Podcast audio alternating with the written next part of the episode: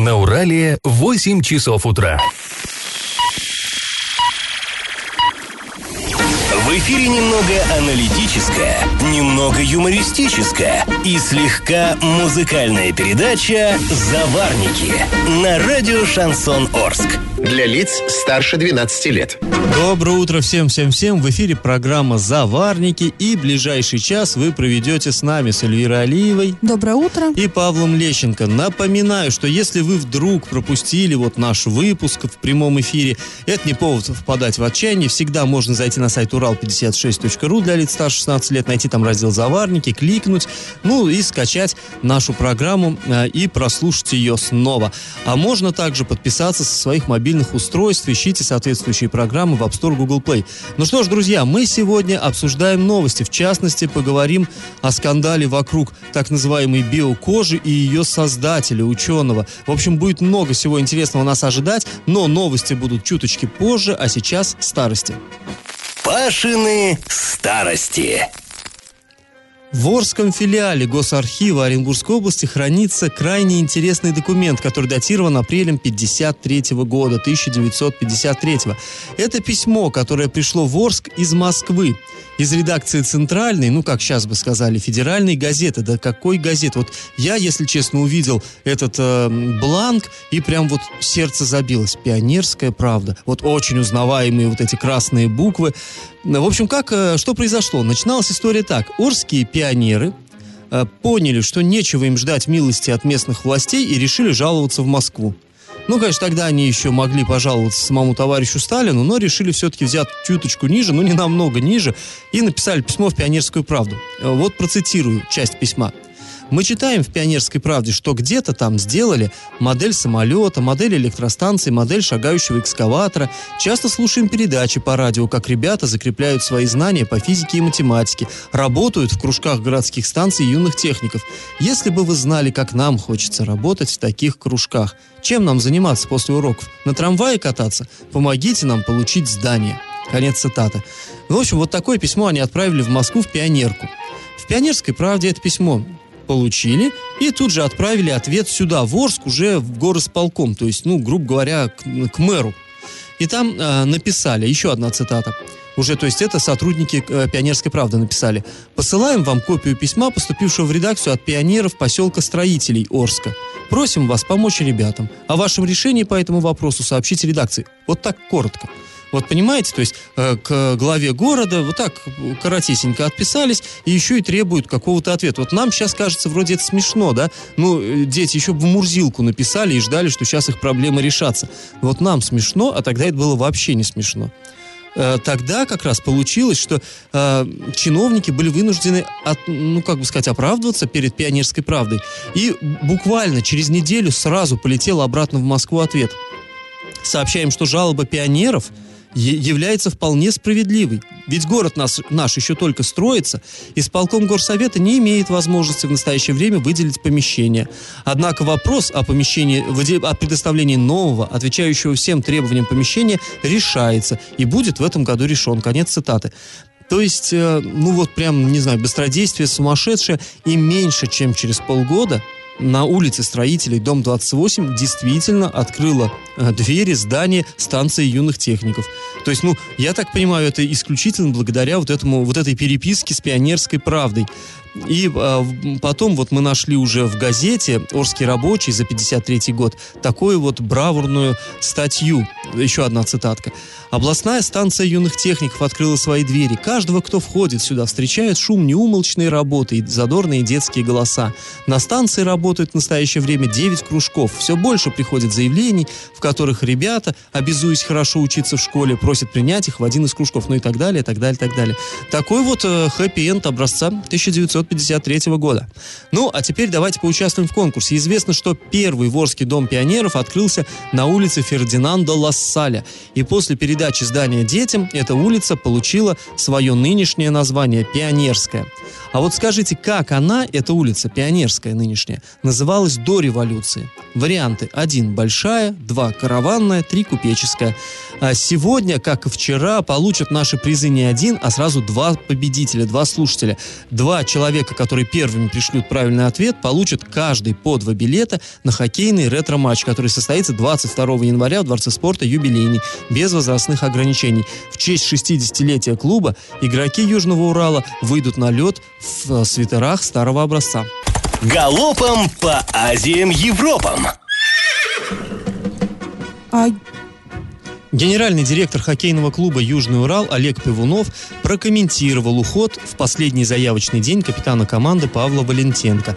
По словам Олега Игоревича, движение игроков всегда считалось внутренней кухней. Ну, понятно, да, тут э, особо болельщиков туда не допускали. Однако это оказалось, ну, из ряда вон выходящим событием. Уход капитана и команды в последний заявочный день – это случай исключительный. И вот что он нам сказал, я процитирую. «К уходу Валентенко отношусь крайне отрицательно. Профессионал так не поступает. Считаю, что это удар в спину.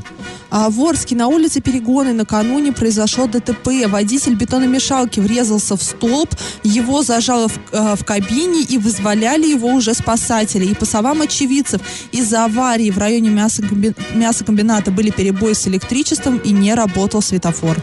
А, еще такая новость интересная. У прокуратуры Советского района города Орска сменился адрес. Теперь ведомство работает на улице Вокзальное шоссе, дом 6. Ну, на самом деле, это, наверное, совершенно логично, потому что до сих пор бы- находились они на переулке Синчука, то есть в районе Ленинском. Советская прокуратура находилась на территории другого совершенно района. Вот теперь, так сказать, справедливость восстановлена. Ну что ж, сразу после паузы мы снова вернемся в эту студию и поговорим о питании в одной из школ Орска. А, Не так давно мы озвучивали точку зрения на этот вопрос администрации, а теперь озвучим а, точку зрения родительского комитета. И как это понимать? Ну, а сейчас мы поговорим э, о проблеме, о которой, в принципе, эту тему мы уже поднимали и совсем недавно здесь, э, в этой студии. Помните, мы обсуждали вопрос, там проблема возникла, конфликт э, по поводу школьного питания в одной из школ города, конкретно в 13-й школе. Там вот часть родителей возмутилась, что вроде как детей оставили без обеда. И э, мы сходили туда, пообщались с директором. Директор дал вполне внятное объяснение. Мы даже вот здесь в эфире выслушали его речь, э, где он говорил, что, ну, просто получается, раньше дети получали завтрак и обед, но вот между завтраком и обедом э, было очень мало, так сказать, времени проходило, дети не успевали проголодаться, родители стали жаловаться и решили это посильнее разнести во времени, то есть дети позавтракали, а обедали уже после часу дня.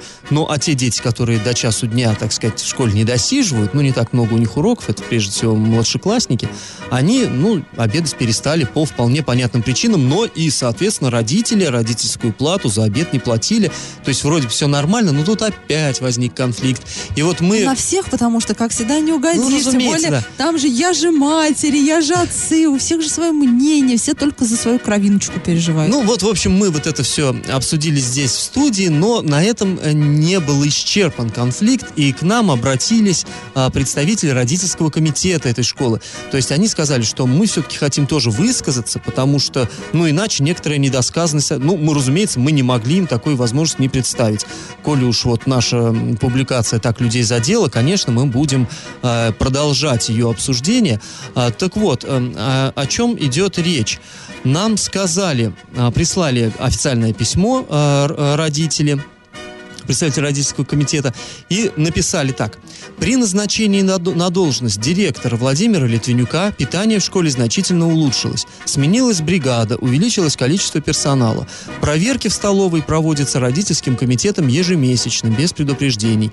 Хотим от лица родительского комитета поблагодарить директора и работников кухни за проделанную работу. И подпись Елена Сниткова, председатель родительского комитета школы номер 13. Далее, э, те же ну, там, там несколько подписей, разумеется, а те же самые люди говорят, что э, приходят дети из детского сада в первый класс школы, и у них все-таки восприятие такое, как в детском саду. Ну, в детском саду, мы знаем, там вообще все хорошо с питанием, оно многоразовое. Им Там, приносят его в группу. да, ну там мы, мы- мы понимаем, и вот, собственно, вот э, э, представитель родительского комитета про то же самое говорит, что в садике детей-то не так много, и проще организовать этот процесс, кушают дети в группе, там это все с этим просто. В школе одно здание столовой на всех, надо как-то э, учеников всех классов э, собрать в одном помещении, соответственно, надо как-то их сменять по переменам и так далее. И так. То есть, ну, много сложностей. И вот они говорят, что эта школа все-таки, а не ресторан. Здесь нельзя заказать то, что любит конкретно ваш ребенок или то, к чему вы его приучили. В школе питание готовится согласно установленным нормам. Оно качественное и здоровое, и это главное. Ну, а что, наверное, с этим я склонен согласиться. Тут действительно на всех-то угодить невозможно. Сейчас в школе у нас, поскольку народу там, да, больше тысячи человек, и на всех никак ты не угодишь. Всегда кому-то будет не очень удобно, кому-то не очень вкусно, но... Ну вот э, вчера мы призывали администрации школ не впадать в крайности и уж э, в, в части запрета приносить еду из дома, да, ну там тоже Да, если кому-то уж совсем не нравится И- столовская пища, но можно принести пока еще Да, можно пока еще можно. И родителям мы тоже сейчас рекомендуем не впадать в крайности, думать действительно не только о своих детях, понимать, что школа это не ресторан, и, возможно, ваш ребенок не привык дома действительно есть супы, там еще что-то, и либо вкус может не нравиться. Ну, ну на всех не угодишь, это правда, и э, попытайтесь сначала решать конфликты локально в школе. Не, выно- не нужно выносить ссоры из избы, э, не в том плане, что не надо замалчивать, а в том плане, что действительно вы можете просто высказаться, а у нас сейчас такая система и в администрации, в управлении образованием крайним все равно делают директора. Ну и после небольшой паузы мы э, вернемся сюда и поговорим о том, как полагается справлять праздник Крещения, который наступает сегодня ночью. Я в теме. А сегодня крещенский сочельник. Ночью, в полночь православные христиане встретят а, ну, праздник крещения или богоявления. Это название ну, одного и того же праздника. В России существует хорошая традиция окунаться в этот день в прорубь, который называют Иордань, а, в честь реки Иордан, в которой принял крещение Иисус Христос. Кстати, в Орске будут а, действовать три официальные купели. На Урале, а, в районе базы Моржей, на озере Песчаном, это пляж парка строителей, и на Кумачке, это в районе поселка Ударника. Кстати, по... мы каждый раз практически на крещение, ну, особо не окунаемся, но всегда присутствуем на вот этих вот всех вот массовых мероприятиях по окунанию. И вот э, куп- э, купели на Кумачке организованы всегда очень красиво. Там ледяные фигуры, там подсветка, там очень-очень атмосферно. Да, и интересная вещь. В народе есть такое мнение, знаете, что э, крещенская вода якобы смывает грехи. То есть, как люди часто говорят, надо окунулся и вышел вот чистеньким, обновленным. Ну, на самом деле, учение православной церкви вот это отвергает. Если кто хочет окунуться, это очень хорошо. Традиция, как, ну, как говорят священники, благочестивая, но все-таки это народная традиция, она не вполне религиозная. И все-таки прощение грехов дается совершенно иначе. Давайте мы выслушаем епископа Орского и Гайского Иринея. Дорогие братья и сестры, поздравляю вас с великим праздником, Крещение Господне. В этот день принято освещать воду, приходить в храм с водичкой, а также проедиться и причаститься.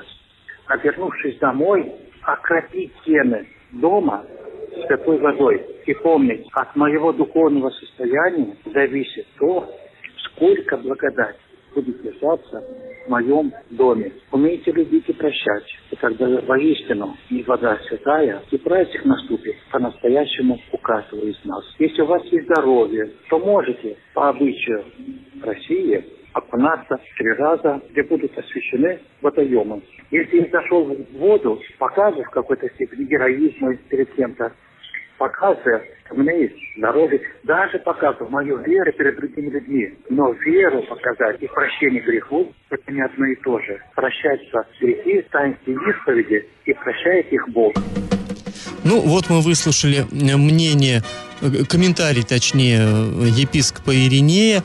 А, то есть, э, подведем итог, вот он говорит, что это, конечно, это неплохо, у кого есть здоровье, но тут тоже надо оценивать трезво свои возможности все-таки.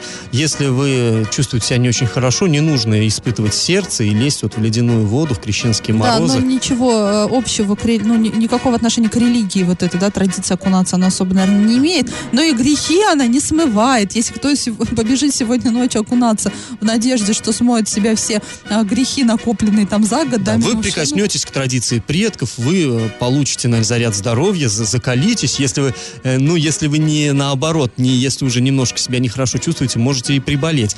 В общем, э, тут нужно действовать с умом, ну, как и всегда и везде. И, кстати, врачи рекомендуют, что если уж вы погружаетесь в прорубь, то делайте это на дну исключительно в трезвом виде, потому что большая нагрузка на сердце. С этим, друзья, лучше не что... И э, нагрузка на сердце, ну и все-таки э, вода освященная, это прикосновение Ну, к святыне надо совершать Ну, готовьтесь, соответствующе. да, к этому процессу. Потихонечку, потихонечку закаляйтесь в течение года, если у вас есть такая э, цель э, ввести э, в традицию окунания в прорубь. Ну да, это не делается с кондачка как-то. Да, и после небольшой паузы мы вернемся сюда, мы обсудим скандал, который снова произошел в Оренбурге в ученых кругах. Я в теме. А теперь поговорим о, о скандале, который снова произошел в Оренбурге. В Оренбурге прям что ни день, то скандал. На этот раз а, речь идет об ученых Оренбурга. Доктор медицинских наук, заслуженный работник здравоохранения и врач высшей категории Сергей Макшанцев сообщил, что оренбургского ученого Рамиля Рахматуллина, который изобрел так называемую биокожу, лишили докторской степени. Напомним, что вокруг вот этого изобретения споры идут довольно давно. А в 2010 году оренбургский ученый заявил об, изобрес- об изобретении биопластического материала, который все прозвали биокожей. Но это не научное название, это вот журналисты придумали такое название биокожа, а, чтобы как-то вот а, упростить употребление вот этого термина ну, в своих статьях. А препарат якобы а, помогает быстро лечить тяжелые ожоги и трофические язвы. Кстати, это изобретение даже оценил еще на тот момент еще премьер-министр Владимир Путин. Более того, за этот продукт э, Рахматуллин получил множество наград. И А жур- фото с Путиным. Да, и фото с Путиным, который вот э, везде транслируется, показывается э, как такой билет в счастливую жизнь. А журнави- журналистам Рамиль Рахматуллин сказал, что биопластический материал серийно производится на территории Оренбургской области питерской компании, которая инвестировала вот в этот проект порядка 70 миллионов рублей. А с конца 2015 года изобретение якобы разрешено Минздравом, и порядка 30 клиник его уже применяют. На самом деле в том году мы обзванивали некоторые вот эти вот клиники из этого списка, которые якобы пользуются биокожей, они, кстати, опровергали это. А, но некоторые ученые, вот э, в том числе Макшанцев, опровергает это уверяет, что никакого научного открытия не было, что это по сути пустышка. И вот, э, по словам Макшанцева, решение об этом а, приняли а, накануне на заседании экспертного совета высшей аттестационной комиссии, которая якобы и лишила Рамиля Рахматуллина вот этой вот докторской степени. А, и поверила вот в доказательства вот этих вот массовых фальсификаций. Давайте выслушаем э, мнение самого Макшанцева.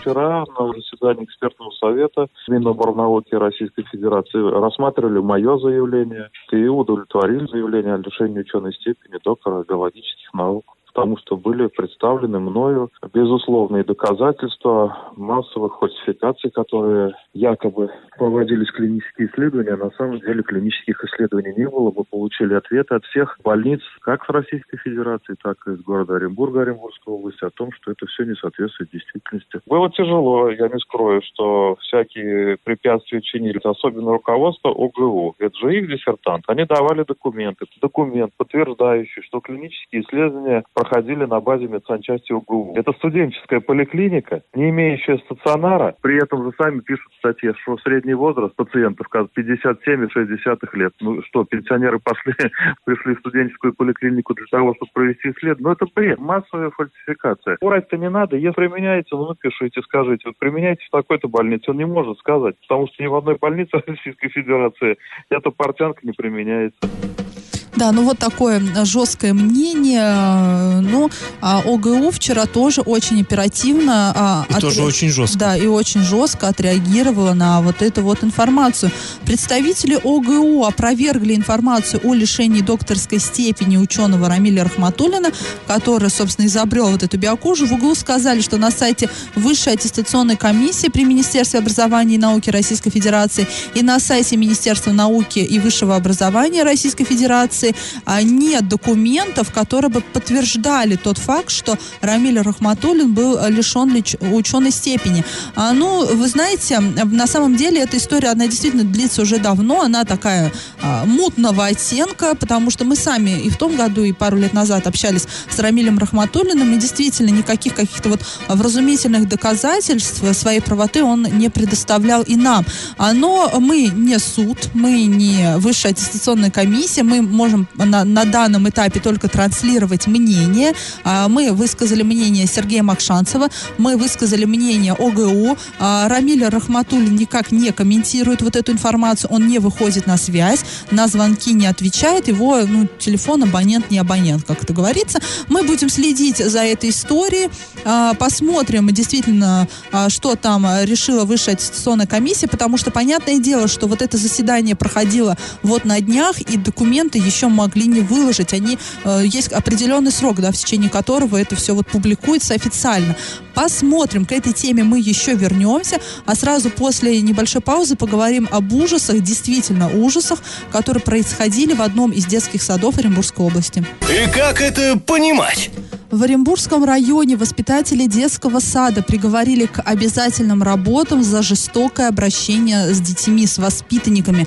А причем, а, судя по сообщению прокуратуры, это женщина была воспитательницей детей ну, трехлетнего возраста. То есть это вот, э, ну, младшенькие, да, ну, не ясли еще, но э, такие э, плохо говорящие, Плохо рассказывающие родителям, да, что плохо в рассказывающие течение дня. родителям, да, действительно.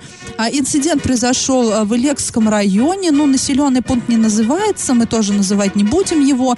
А, и суд установил, что воспитатель за непослушание оскорбляла детей, выкручивала им уши и пальцами рук растягивала рот трехлетней воспитанницы. Мы вот э, вчера анализировали эту информацию, ну, оскорбляла детей. Ну, понятно, технология, да, этого процесса. Выкручивала уши. Тоже мы можем себе это представить. Но зачем растягивать рот? Процесс кормления так я Возможно, да, возможно, трехлетние дети, они очень разборчивы в еде, тем более, а, насколько я знаю, ну, на собственном опыте, на, на опыте своих племянников, а, многие дети отказываются от еды, да, они не любят садик, это вот такой своеобразный протест, и, конечно же, родители-то платят за эту еду, и они спрашивают садика, почему ребенок не ест, ну, возможно, воспитательница решила вот так вот выполнить норму по кормлению ребенка. Одного из детей она вывела на середину комнаты и, а, перевернув а, за ноги вниз головой, продержала так некоторое время. Ну, тоже, по всей видимости, в наказание. Женщина свою вину не признала, однако суд встал на сторону детей и приговорил воспитательницу а, к 320 часам обязательных работ и лишил ее права занимать, а, заниматься педагогической деятельностью сроком на два года. Ну, вот такая история, да. Вы А, знаете, друзья, мы когда обсуждали, вот сначала все пришли, конечно, в неописуемый ужас, что такое творилось в отдельно взятом садике, а потом стали вот у нас в редакции перебирать из собственного детства истории, и как-то пришли к выводу, что, в общем-то, традиции довольно, довольно глубокие, довольно давние традиции, на самом деле. Просто раньше не всегда становилось это достояние общественности, наверное. Да, Вот раньше- я, например, помню прекрасно, как мне во время сончаса не хотел спать, и мне от нянечки прилетел тапок и разбил губу. Вот эта разбитая губа послужила, так сказать, э, доказательством, что что-то там не так. И мама ходила и ругалась там и так далее. И много было другого. Там детей и в темный шкаф запирали, кто не слушается. И вот многие такие вещи, от которых сейчас бы, наверное, у людей... Но меня в детском саду в волосы наказание раздели при всей группе. То есть... э, Еще и не понять, что хуже, Да, тапком в губу кинуть Да, или- и я помню, что моя мама не заступилась за меня, потому что в те времена было как-то не принято, да, э, то есть слово воспитателя было выше слова родителя. Сейчас, понятное дело, ситуация не такая. Сейчас родители очень хорошо знают свои права, права своих детей и не боятся высказываться, и при этом воспитатели а, переживают за каждый синяк и за каждую ссадину ребенка. А, ну, я опять же по своей, да, вос- по воспитательству своего ребенка вижу, что она переживает за все. Но в моей голове не укладывается вот это, то, что могло происходить в Илекском районе. Почему не укладывается? Скорее всего, это село. Село, где все друг друга знают. И, скорее всего, это воспитательница. Это не просто воспитательница, да, э, эфемерная. Это, наверное, человек, который действительно знала вся деревня. Мне вот интересно, как она могла себе, как она не побоялась вот это вот все делать. И, а, опять же, интересно, как суд э, смог доказать, как смогли доказать доказать ее вину. Понятное дело, трехлетние дети, да, ну, скорее всего, они все жаловались, возможно, были какие-то массовые жалобы своим родителям, но все мы знаем, что дети могут и приукрасить, и что-то придумать, да, чтобы не ходить в садик. Но, наверное, был еще кто-то, Ну, кто у смог доказать. есть разные методы, как это существует. Все, значит, доказали, значит, все Возможно, это... были свидетели взрослые, но э, да, неприятная история, конечно. Мы будем э, следить дальше за развитием э, этой истории. Ну, а вам, да, мы хотим напомнить, что действительно у вас и у ваших детей существуют права, и права эти, безусловно, надо отстать. То, что когда-то это там, допустим, в нашем детстве было такое или еще там хуже, это еще не значит, что с нашими детьми тоже так Но должно быть. опять же, не впадайте в крайности. Если вашего ребенка укусил в садике комарик, это не повод, чтобы устраивать скандал а, воспитателю. Даже если он получил какой-то синячок и ссадину, это тоже не повод. Дети активные, они бегают, они там расшибаются, и каждого за руку не, ну, не поймаешь. Но, конечно, когда дело доходит до действительно жестокого обращения с детьми, когда детей бьют и вот так вот морально унижают перед э, всей остальной группой, э, это да, это уже повод бить тревогу и отстаивать права своего ребенка. Галопом по Азиям Европам. А, о чем еще, друзья, мы а, должны сказать? Вот буквально вчера исполнился ровно год, да, такая скорбная дата а, с момента убийства оренбургского бизнесмена Дениса Чернова и его ребенка. То есть произошло тогда преступление, от которого содрогнулся, ну, не только, не, не только вот Оренбургская область наша, а и, пожалуй, вся страна, потому что все это думали, что времена вот такие, они где-то далеко позади да, остались. отголоски 90 когда очень жестоко убили а, взрослого бизнесмена, его маленького сына, ученика там начальных, начальных классов, то еще и пытались сжечь. Да, и мы понимаем, что, конечно, здесь и следственные органы землю рыли, потому что, ну, это такое резонансное преступление, но а, вот год прошел, а нет ничего.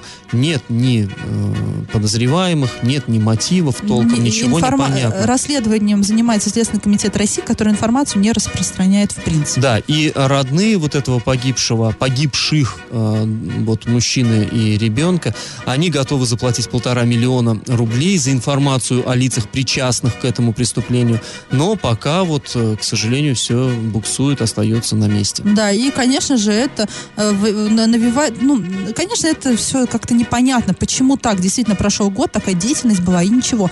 А новый глава города Оренбурга в качестве служебного автомобиля использует черную Toyota Camry 2012 года выпуска. Именно этот автомобиль сейчас припаркован у администрации города. На этой же машине ездили два прежних главы города, Юрий Мещеряков и Евгений Арапов. Получается, что в областном центре главы град- города меняются намного чаще, чем вот автомобиль. Ну и аскетизм, я бы сказал. Все-таки Камри это не какой-то там крутой джип, как, У в, нек- него как в некоторых есть, других у него городах. еще есть Hyundai более представительный. Вот его судьба пока неизвестна. Он там где-то стоит, но пока не используется. Возможно, глава города сделает такой вот шаг навстречу народу и пр- продаст вот этот вот автомобиль. Obrigado. Накипело. А чаще всего в рубрике «Накипело» у нас какие-то коммунальные проблемы и от взаимоотношения между соседями. И вот сейчас нам такой вопрос. А, жалоба такая поступила. Соседи, от соседей из соседской квартиры пахнет. И э, этот запах распространяется и на- в другие квартиры. А что делать? Ну, понятно, запахи могут быть разные. Может пахнуть краской, ремонтом. А соседи могут быть какие-то нечистоплотные, да, и ка- какие-то более неприятные запахи могут присутствовать. Что делать? Ну, во-первых, конечно же, а, как какие-то добрососедские отношения должны быть. Возможно, если соседи делают ремонт, с ними надо просто договориться, чтобы они чаще проветривали помещение и использовали там а, краску, которая менее пахнет. Но если так не получается, то в первую очередь сходите в свою управляющую компанию. Возможно, в доме есть проблемы с вентиляцией, потому что, а, по сути, соседи в своей квартире должны делать все, что угодно, но запахи, они не должны гулять по дому. Для этого есть действительно вентиляция, она может как-то работать неисправно, и, возможно, там что-то может, э, можно исправить. А если же более серьезная проблема, то вам прямой путь к участковому, а, в Роспотребнадзор, в, санэпи- в санэпидемстанцию. А эти все люди приходят, регистрируют нарушения, если И они далее, есть. возможно, в суд. То есть Да, мы далее, такие возможно, были свидетелями таких случаев, когда, допустим, какая-нибудь бабушка, ну, это уже такое некоторое психическое отклонение, тащит в дом все, в том числе с мусорки. Таких несколько квартир на моей памяти было. Через суд их, а, так сказать, разгружали от мусора. Там помимо запаха и крысы, и тараканы бегут и все, что хочешь. Ну, все это сложно, все это трудно доказать, но все это, в общем-то, бывает. Но, возможно, да, процесс не будет легким, сразу вам говорю. Вот это тяготы жизни в многоквартирных домах. Друзья, если у вас не кипело, то не держите в себе, пишите нам во все мессенджеры по номеру 8 903 390 40 40. Пишите в социальные сети, мы есть в Одноклассниках в группе Радио Шансон Ворске и ВКонтакте в группе Радио Шансон Орск 102.0 FM эм для лиц старше 12 лет. Раздача лещей. Ну что ж, подводим итоги нашего конкурса. Улица Большая, сейчас у нас называется улицей Советской. Улица Караванная называется улицей Урицкого. А вот Пионерской в наши дни называется бывшая улица Купеческая. Там до революции находились самые богатые магазины, дома купцов. И вот в доме купца Недекера в 1937 году разместился дворец пионеров. Правильный ответ – 3. Победителем у нас сегодня становятся Юлия и Александр. Они получают приз, каждый по два билета на ретро-матч хоккейного клуба Южный Урал. Мы свяжемся с победителями и объясним им, а, как можно получить выигрыш. Ну а на сегодня мы с вами прощаемся. Этот час вы провели с Эльвирой И Алиевой. Павлом Лещенко. Пока до понедельника. Удачных вам всем выходных. Завариваем и расхлебываем в передаче «Заварники». Каждое буднее утро с 8 до 9.00 на радио «Шансон Орск». Для лиц старше 12 лет. Радио «Шансон». СМИ зарегистрировано Роскомнадзором. Свидетельство о регистрации Л номер ФС 7768 373 от 30 декабря 2016 года. Для лиц старше 12 лет.